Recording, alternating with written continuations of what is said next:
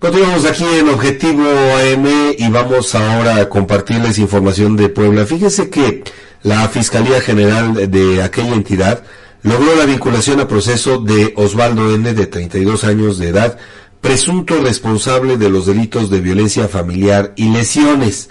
De acuerdo con las investigaciones, el pasado 2 de enero, Osvaldo N. agredió con un machete a un hombre y una mujer que se encontraban afuera de su domicilio en la colonia La Paz de Tehuacán.